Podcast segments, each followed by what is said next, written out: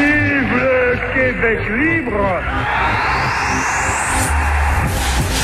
16 premiers ministres en liste. 16 histoires différentes. Le tournoi des premiers ministres. Alors, tournoi des premiers ministres avec Antoine Robitaille. Et là, c'est Louis-Alexandre Tachereau qui a donné son nom à la plus belle avenue au monde. Euh, oubliez les Champs-Élysées, le boulevard Tachereau, un brassard que de beauté. Et, et Bernard Landry. Donc, euh, écoute, Louis-Alexandre Tachereau et contre Bernard Landry, j'avoue que euh, mon histoire, un, un, un, trou de mémoire là, concernant Louis-Alexandre Tachereau. Oui, on a on en parlait aussi pour l'Omergouin. On a comme une, une, amnésie du début du 20e siècle. Pourtant, c'est extrêmement important pour le Québec. Il y a plusieurs jalons qui sont posés à ce moment-là. Je pense par exemple à l'hydroélectricité. Puis, euh, tu sais, Gouin en a, en a parlé des ressources hydrauliques, c'est important. Puis Louis-Alexandre Tachereau aussi, il a, il, a, il, a, il a même déclenché une commission sur les ressources hydrauliques. Donc déjà là, il y a l'embryon d'Hydro-Québec euh, ou, la, ou la conception, si tu veux, c'est fait euh, à ce moment-là. Tachereau, euh, écoute, c'est un premier ministre qui a été là euh, juste un peu moins longtemps que Maurice Duplessis. Donc c'est le deuxième dans notre mmh. fameux dans, le fameux palmarès qu'on peut faire des longs des longévités de premier ministre. Louis Alexandre Tachereau, il a été là, là 15 ans. C'est pas rien.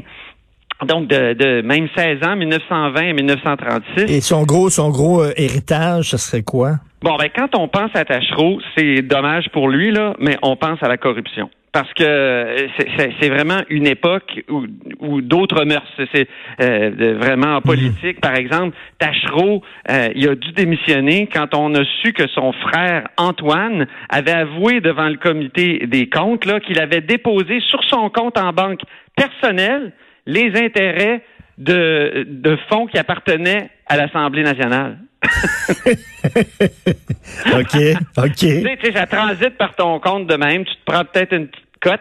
Puis euh, Tachereau, lui aussi, il siégeait sur des conseils d'administration de, de compagnies forestières, puis de, de, en même temps qu'il était premier ministre. Donc, euh, il y avait les, les, la, les mains dans le plat de bonbons d'une certaine façon. C'est des choses qui se seraient pas vues vraiment, qui, qui pourraient plus se faire aujourd'hui. Là, ça a été même condamné parce que la, la fin de l'ère Tachereau, c'est vraiment, euh, ça ressemble un peu à un peu là, à, la fin de l'ère Charrette. Ben oui.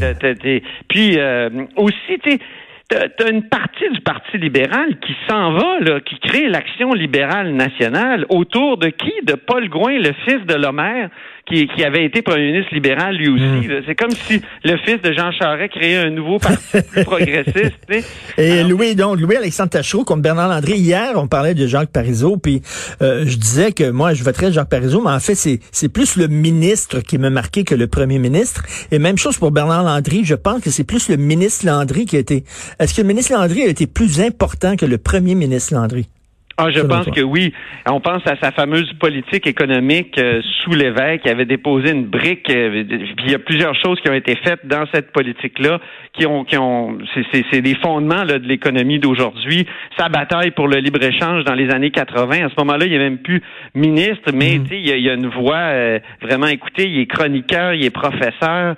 Donc effectivement, il est, comme comme ministre, il a toujours été économique. Tu sais, lui, il est dans la lignée Bernard Landry des des Étienne Parent au 19e siècle, des Édouard Montpetit, des gens qui disent la liberté du Québec, ça va passer par la prospérité. Et euh, tu sais, c'est une chose qu'il disait toujours euh, Bernard Landry, j'ai fait du chômage un ennemi personnel.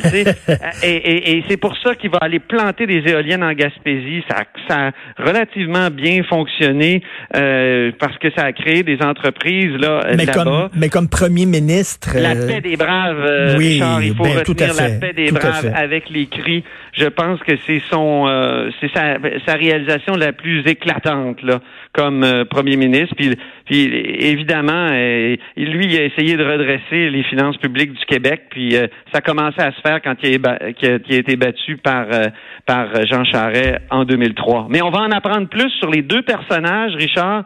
À la haut sur la colline, j'ai l'historienne Sophie Imbeau qui sera là pour me parler de Louis-Alexandre Tachereau.